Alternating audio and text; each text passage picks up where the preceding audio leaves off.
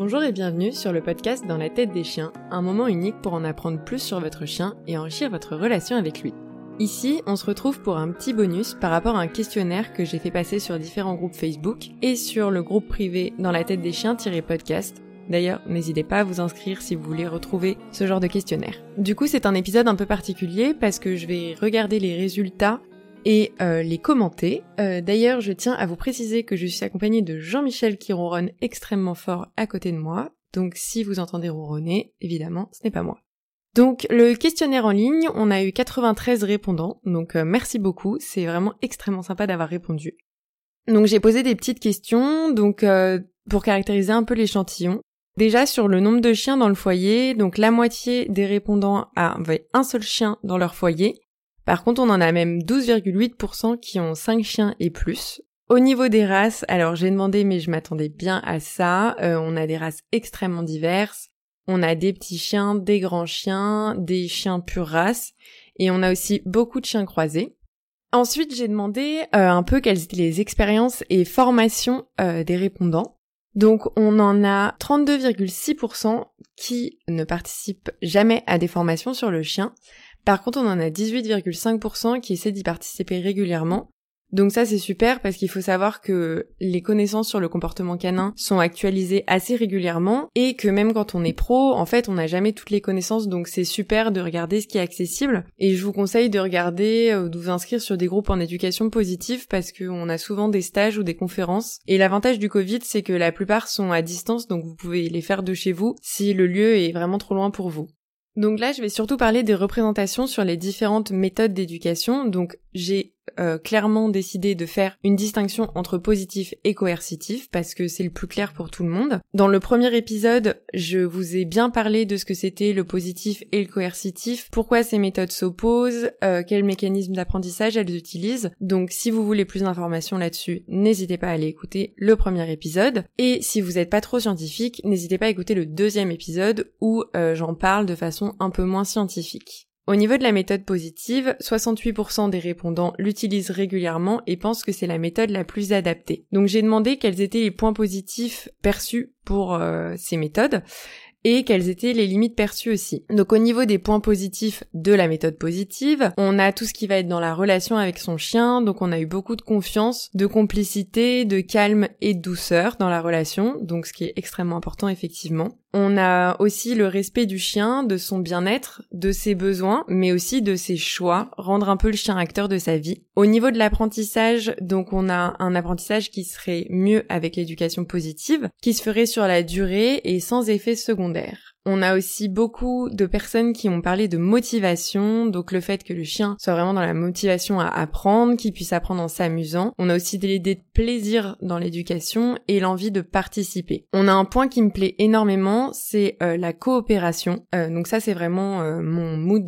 dans l'éducation, c'est coopérer avec mes chiens. Donc le chien serait acteur de l'éducation, on serait dans une compréhension mutuelle et pas juste demander au chien de nous comprendre, dans l'adaptation et dans l'écoute. Au final, euh, les répondants ont aussi souligné un effort du côté de l'humain, qui ferait preuve donc du coup de patience, d'écoute et de réflexion pour arriver à comprendre au mieux son chien. Donc là, je me permets euh, juste de rappeler que du coup, dans le premier épisode, on a vu qu'effectivement l'éducation positive avait été très bons résultats sur la relation humain-chien, sur le bien-être du chien et aussi sur les apprentissages. Donc tout ça, ça, ça rejoint ce qu'on a dit dans le premier épisode et du coup, ça rejoint les études scientifiques. Et du coup, cette idée de coopération et d'animal acteur, je trouve ça hyper important parce que du coup, on essaie de créer quelque chose avec son chien, on n'essaie pas de le contraindre à répondre à nos attentes et du coup, ça demande aussi un effort du côté de l'humain et je trouve ça vraiment important. Au niveau des limites de la méthode positive, les répondants ont parlé donc déjà de l'image qu'on en a. C'est vrai que l'éducation positive peut avoir une image un peu bisounours et laxiste. Certains ont dit que c'est une méthode extrême qui manque de fermeté, de cadre et par exemple on n'utilise pas le non que ça demande un très fort travail du côté de l'humain, dans sa patience, sa propre gestion des émotions et les connaissances à avoir, que ça ne marche pas avec tous les chiens, par exemple les chiens agressifs ou traumatisés, et que c'est difficile dans les moments d'urgence. Alors, pour l'utiliser, du coup, l'avoir utilisé avec mon premier chien et l'utiliser actuellement avec euh, des chiens de sauvetage, euh, je peux dire et affirmer que je pense si j'avais utilisé un minimum de contraintes sur eux, euh, je me serais retrouvée dans une situation effectivement dangereuse parce que ce sont des chiens qui sont traumatisés par certains comportements humains et qui demandent donc beaucoup de douceur et beaucoup de euh, comment dire de compliance de mon côté. Alors, je ne trouve pas que c'est une méthode qui manque de cadre. Je pense que c'est juste le cadre est appliqué d'une autre façon. Enfin, moi j'utilise vraiment la méthode positive et mes chiens ont un cadre. Euh, par exemple, ils ont interdiction de traverser la rue sans que je l'ai autorisé. Et là, typiquement, je pense qu'on n'est pas obligé d'utiliser du coercitif. Ou par exemple, mes chiens ont interdiction de me sauter dessus. Alors non pas parce que moi je n'apprécie pas, moi clairement je m'en fiche, mais parce que typiquement, si on va voir ma grand-mère, euh, ça peut être dangereux. Pareil, on a appris ça euh, en restant dans le positif. Je pense que c'est pas une question de manque de cadre, c'est une question de cadre appliqué d'une façon autre, tout simplement.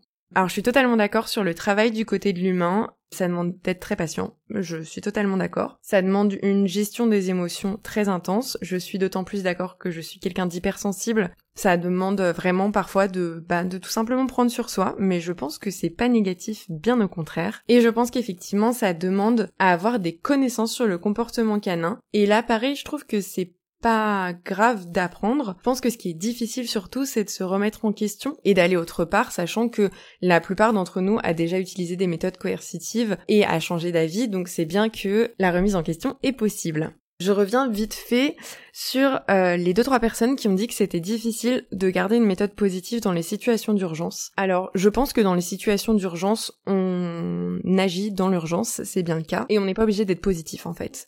Alors, je dis pas qu'il faut aller prendre son chien et lui mettre une grosse tarte euh, s'il traverse la rue mais juste parfois on a des réactions un peu instinctives, type crier quand son chien traverse la rue. Alors ça ne marche pas forcément parce que certains chiens quand on crie vont avoir tendance à se barrer encore plus loin et ils ont bien raison. Euh, mais voilà, c'est on peut pas tout contrôler et je pense qu'il faut assumer en tant qu'humain que même si on veut être le plus positif possible, gérer ses émotions, etc. Je pense que l'émotion de la peur euh, peut être très très difficile à gérer. Et voilà, je dis pas que il ne faut pas tout le temps être positif, je dis juste que parfois on, on peut pas contrôler ça en fait et c'est pas grave. Enfin, en vrai, on le fait tous et c'est vraiment pas grave. Euh, donc au niveau des représentations sur la méthode coercitive, donc les points positifs, énormément de personnes m'ont répondu aucun. Je suis d'accord. Que c'est une méthode intuitive, euh, je suis aussi d'accord. Je pense qu'on a tous été, enfin pas moi, mais la plupart des gens ont été élevés dans un cadre où on va privilégier euh, la punition et la menace de punition à quelque chose de positif. Voilà, c'est plutôt si tu fais mal, tu, tu, tu vas te prendre une tarte ou tu seras puni, plutôt que bah justement si tu fais bien, tu vas tu vas vivre des choses positives et c'est cool et tu vas prendre des initiatives, etc. Donc je pense qu'effectivement c'est très intuitif. Que c'est utile en situation d'urgence, utile, je ne sais pas. Réflexe, oui qu'elle a des résultats rapides. Alors là, moi, clairement, je suis extrêmement mitigée sur les résultats de l'éducation coercitive. Comme on l'a vu dans le premier épisode, le fait que ça apporte de la peur, du stress dans l'apprentissage, ce n'est pas bon au final. Voilà, certaines personnes m'ont dit rapide en surface et je pense que c'est vraiment ça. La méthode coercitive peut paraître rapide, mais en surface, on ne règle pas le problème et le problème reviendra forcément un jour. Certains m'ont dit que les points positifs du coercitif, c'est qu'elle est ferme avec les chiens qui en ont besoin. Alors là aussi, je pense que c'est pas les chiens qui en ont besoin. Je pense que c'est encore une fois du côté de l'humain avoir l'impression qu'on contrôle quelque chose. Je pense que c'est juste ça. En vrai, chaque chien a besoin de douceur, de bienveillance, de compréhension, de connaître ses besoins, ses limites à lui. Enfin voilà, je pense que aucun chien n'a besoin de se prendre un coup de collier étrangleur ni de collier électrique, ni qu'on lui crie dessus parce qu'il a fait quelque chose de mal. Je pense que les chiens ont vraiment besoin qu'on essaie de les comprendre et qu'on s'adapte au maximum. Les points positifs, alors les personnes qui m'ont répondu ça, je pense que ce sont des personnes qui vont gagner à écouter euh, ce podcast. Donc certaines personnes m'ont dit être le maître, celui qui décide. Alors c'est encore une fois, ça ne fait pas partie du tout de ma vision de l'éducation et ni de la vie euh, globale avec euh, d'autres espèces ou d'autres êtres humains. Oui, être celui qui décide, dans certains cas c'est important. Par exemple, j'en avais déjà parlé sur mon blog, pas s'approcher d'une tronçonneuse, ne pas traverser la route alors qu'il y a une voiture qui arrive. Oui, on peut décider là-dessus. Par contre, on ne peut pas décider des besoins de notre chien à sa place. On ne peut pas décider à sa place de est-ce qu'il a le droit d'être en interaction sociale avec d'autres. Enfin voilà, décider tout le temps de l'heure à laquelle il va manger, de l'heure de sa sortie. Je pense qu'il faut vraiment essayer de prendre sur nous et de se dire qu'on a vraiment un être vivant en face de nous qui a aussi ses besoins et que notre rôle principal ça va être d'y répondre en fait. Ça va pas être de décider, ça va être de répondre à ses besoins. Au niveau des limites, les gens ont parlé de perte de confiance, de crainte et de méfiance dans notre propre relation avec son chien. Alors là-dessus, je suis totalement d'accord, dans le sens où je ne vois pas pourquoi un chien qui a peur aurait confiance en nous et on pourrait être une figure d'attachement sécure pour lui il y a le fait que le problème ne soit pas réglé, qu'il n'y a pas de prise en compte du fond du problème, ni des émotions du chien. Alors là aussi, je suis totalement d'accord. Euh, j'ai vu plein de gens qui sont allés dans des clubs en coercitif, qui ont eu un problème réglé sur un temps assez court, parce qu'en fait, typiquement, le problème de destruction, si on le règle d'une façon coercitive, on n'a pas réglé le problème de est-ce que c'est de l'ennui, est-ce que c'est du stress, est-ce que ses besoins cognitifs et physiques ne sont pas comblés, etc. Et il n'y a pas de prise en compte des émotions du chien. Alors c'est ce que je disais juste avant, pour moi, on n'est pas là en fait pour euh, juste attendre de notre chien qui réponde à nos attentes. On est là aussi pour que lui se sente bien, comprendre pourquoi il a pas envie de nous répondre et vraiment prendre en compte toutes ces émotions qu'il vit et s'adapter en fait. Certaines personnes ont dit que dans la méthode coercitive, il n'y a pas d'épanouissement, il y a des conséquences sur le bien-être du chien. Alors oui, c'est ce qu'on a vu dans l'épisode 1 et dans les conséquences justement de l'utilisation de ces méthodes sur le bien-être. Pour rappel, un des premiers prérequis au bien-être, c'est l'absence de stress et je pense que la méthode coercitive est une source de stress. Et enfin, je sais pas, je pense, c'est d'ailleurs c'est démontré dans les études. Il y a aussi que c'est une méthode qui est un danger, qui peut casser le chien, limiter toutes ses initiatives, créer de la douleur et de la peur. Alors oui, là je suis euh, totalement d'accord. En fait, il faut savoir que même si on n'est pas coercitif aux extrêmes comme certains peuvent dire, de base, la méthode coercitive est basée sur la peur. Donc, à partir de ce moment-là, oui, notre chien va avoir peur. On va limiter, en fait, le fait que ce soit un acteur dans l'éducation. Et quand on dit casser un chien, pour moi, un chien qui n'a plus du tout d'initiative, c'est un chien cassé. Alors même s'il ne montre pas constamment de la peur, etc., un chien doit montrer des initiatives, même si c'est des, ce qu'on appelle nous des conneries. Ça reste des initiatives et ça montre qu'il est bien dans ses pattes au point qu'il peut faire des choix. Et l'efficacité sur le court terme, bah oui, bien évidemment, je suis totalement d'accord. Du coup, j'ai demandé aux personnes où elles recherchaient leurs informations. Alors, il y en a une majorité, donc des éducateurs canins. Ensuite, dans les livres, ensuite sur Facebook et enfin sur les blogs. En fait, cette question, je l'ai demandé parce que moi, j'ai réfléchi en fait où j'avais saisi mes principales sources d'informations à l'époque où j'ai décidé de, de devenir euh, un humain positif pour mes chiens. Et du coup, moi, j'avais pris toutes mes informations sur euh, un super blog qui s'appelle euh, Hunt, et il y avait Ethodog à l'époque qui était un blog qui maintenant est une bible scientifique, je dirais. Et en fait, ça m'avait beaucoup aidé parce que j'avais acheté des livres, des livres vraiment nuls, type Éduquer son chien pour les nuls, qui à l'époque étaient remplis de, de barbarie. Et voilà, alors du coup, je tiens juste à vous dire, faites attention aux informations que vous prenez. On peut avoir des éducateurs canins qui vont vous donner des très bons conseils, on en a aussi des très nuls, moi j'en vois régulièrement, et franchement, moi si j'appliquais leurs conseils, je me retrouverais clairement avec deux monstres totalement, euh, bah totalement dingues, je pense, tout simplement. Pareil pour les livres, faites attention, regardez bien qui écrit les livres, est-ce que c'est des scientifiques ou pas, n'hésitez pas à les regarder si c'est des éducateurs canins, ce qu'ils font. Sur Facebook, faites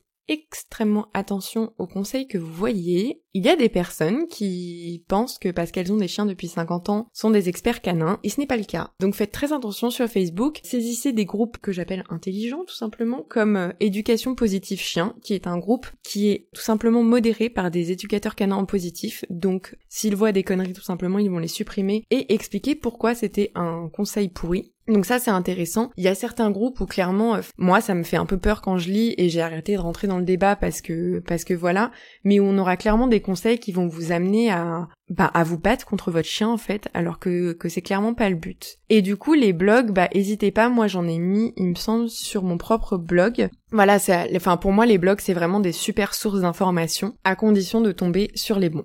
Donc j'ai parlé des mécanismes d'apprentissage et il y a eu un bug sur euh, le Google Form où les personnes ne pouvaient pas mettre plusieurs types de mécanismes d'apprentissage. Donc j'étais un peu déçue, du coup mon résultat est un peu biaisé. Donc voilà, sachant que tout le monde presque utilise le renforcement positif, ce qui est très bien. Par contre, euh, on en a déjà parlé dans le premier épisode aussi, si vous utilisez le renforcement positif et la punition positive, c'est pas que ça sert à rien, vous n'allez pas arriver au résultat escompté. Donc j'ai demandé aux répondants s'ils avaient déjà fait appel à un éducateur canin, donc 65,6% oui, dont 51,5% seulement travaillaient uniquement en positif. Donc on en a quand même une vingtaine de pourcents qui travaillent euh, en renforcement positif et punition positive. Donc moi ce que je trouve un peu dommage, sachant que, enfin voilà, moi je pense qu'on peut vraiment tout gérer avec du positif. Donc la majorité ont trouvé leur éducateur canin par le bouche à oreille, mais aussi dans des référencements. Alors euh, moi ça c'est quelque chose que j'ai découvert il y a pas si longtemps. Donc dans les référencements, on a la Team Cap Dog qui référence les éducateurs en positif. Dans le groupe Éducation positive chien, on a une carte des éducateurs en positif en France. On a aussi le label Le chien mon ami et on a le MFEC qui est un référencement des éducateurs en positif. Et ce qui est intéressant, c'est que 80% seulement, je dirais, apprécient les méthodes de leur éducateur. Donc je pense qu'il y a vraiment un manque d'informations en fait sur le, type d'éducation euh, à la base. Et c'est pour ça que dans le deuxième épisode, je vous aide un peu à quand même comprendre comment essayer de bien choisir un éducateur en positif parce que parfois ils ont l'air positifs et en fait ils le sont pas. Dans L'appréciation donc du coup des méthodes de l'éducateur. Donc les réponses c'était parce qu'il respecte le chien. Alors euh, oui, je pense que c'est la base quand on paye quelqu'un pour éduquer euh, son chien, enfin nous aider à éduquer son chien. Il faut que bah, il respecte ce chien. Le fait qu'il aide à comprendre et qu'il axe son travail sur l'humain, ça je trouve ça très bien aussi parce que du coup quand vous sortez du cours d'éducation, tout ne s'arrête pas. Vous continuez d'apprendre et d'appliquer ce que vous venez d'apprendre et ça je trouve ça super et aussi axer le travail sur l'humain euh, le fait que l'éducateur réponde aux problèmes, alors oui effectivement je trouve ça je trouve ça bien aussi, alors à condition que ça se fasse euh, dans le respect du chien et du coup de l'humain aussi. Le fait que l'éducateur soit doux, alors pareil, moi un éducateur euh, qui prend mon chien par la peau du cou c'est hors de question. Que le travail soit adapté au cas par cas, alors oui je trouve que l'adaptabilité c'est extrêmement important. Par contre je suis pas d'accord avec les éducateurs qui disent que on peut pas appliquer une méthode à tous les chiens, sachant que la méthode positive de base est une méthode qui se veut applicable à tous les chiens parce qu'on travaille sur des mécanismes de base et aussi que ça aide à développer la relation. Alors ça, je trouve ça vraiment hyper important. Alors, il y a certains éducateurs qui misent pas là-dessus, mais plus on va aider à renforcer cette relation, plus la personne va être bienveillante envers son chien, plus on va réussir à faire quelque chose de super. On a 32% euh, qui ont changé d'éducateur parce qu'il était violent, utilisait le collier étrangleur, les outils coercitifs type euh, collier électrique, les à etc. Je pense que dans ces cas-là, il vaut mieux changer. Qu'il n'y avait pas d'évolution. Alors, le pas d'évolution, je peux le comprendre, dans le sens où oui, effectivement, parfois, euh, ben, il y a des éducateurs qui, qui n'arrivent pas à, vous faire évoluer ni vous ni votre chien. Par contre, je pense aussi que parfois, il faut apprendre à être patient. Enfin voilà, typiquement, tout à l'heure, on promenait les chiens en forêt et on a croisé une dame qui nous a dit qu'elle était passée du positif au cœur alors sachant que son chien était pétrifié de nous voir, donc je pense que le coercitif avait son action, en nous disant que euh, le positif ne marchait pas. Je pense que parfois c'est pas juste que ça marche pas, c'est juste que on ne voit pas nous les résultats avec euh, nos petits yeux, que parfois certaines choses mettent du temps à s'instaurer, alors typiquement si on a un chien réactif, du jour au lendemain il va pas se mettre à tolérer les autres chiens. Euh, donc certaines personnes ont arrêté parce que la personne n'était pas vraiment positif. Alors oui, on en voit plein. Moi, j'en vois des tonnes éducateurs positifs et éthologiques qui bossent avec des colliers étrangleurs et parce qu'il y a une dévalorisation de l'humain. Euh, ça aussi, la petite dame tout à l'heure nous a dit ça, que si son éducateur la voyait en train de rappeler son chien et de pas réussir, il lui dirait qu'elle est nulle. Alors, personne n'a à vous dire que vous êtes nul. Vous, vous ne comprenez pas, vous n'avez pas un comportement adapté, etc. Mais vous n'êtes pas nul en fait, vous n'avez juste pas les connaissances euh, qu'un éducateur a. Et ce serait mieux de, voir quelqu'un qui vous valorise justement et qui vous fait prendre confiance en vous plutôt que quelqu'un qui vous dit juste que vous êtes nul avec votre chien. Donc euh, voilà, c'était un petit épisode un peu bonus. Du coup, euh, j'ai pas spécialement l'intention de le monter parce que ça me prend du temps, mais voilà, je voulais vous faire un petit résumé. Du coup, il y aura tout le PowerPoint associé à ça avec les chiffres, etc. sur le blog avec le deuxième épisode. Euh, je vous dirais de passer une bonne journée, de faire des caresses à vos toutous, de laisser un petit commentaire si ce type de sondage vous plaît et si vous voulez que je continue, et de vous inscrire au, groupe privé dans la tête des chiens-podcast parce que c'est là où je vais surtout partager les sondages.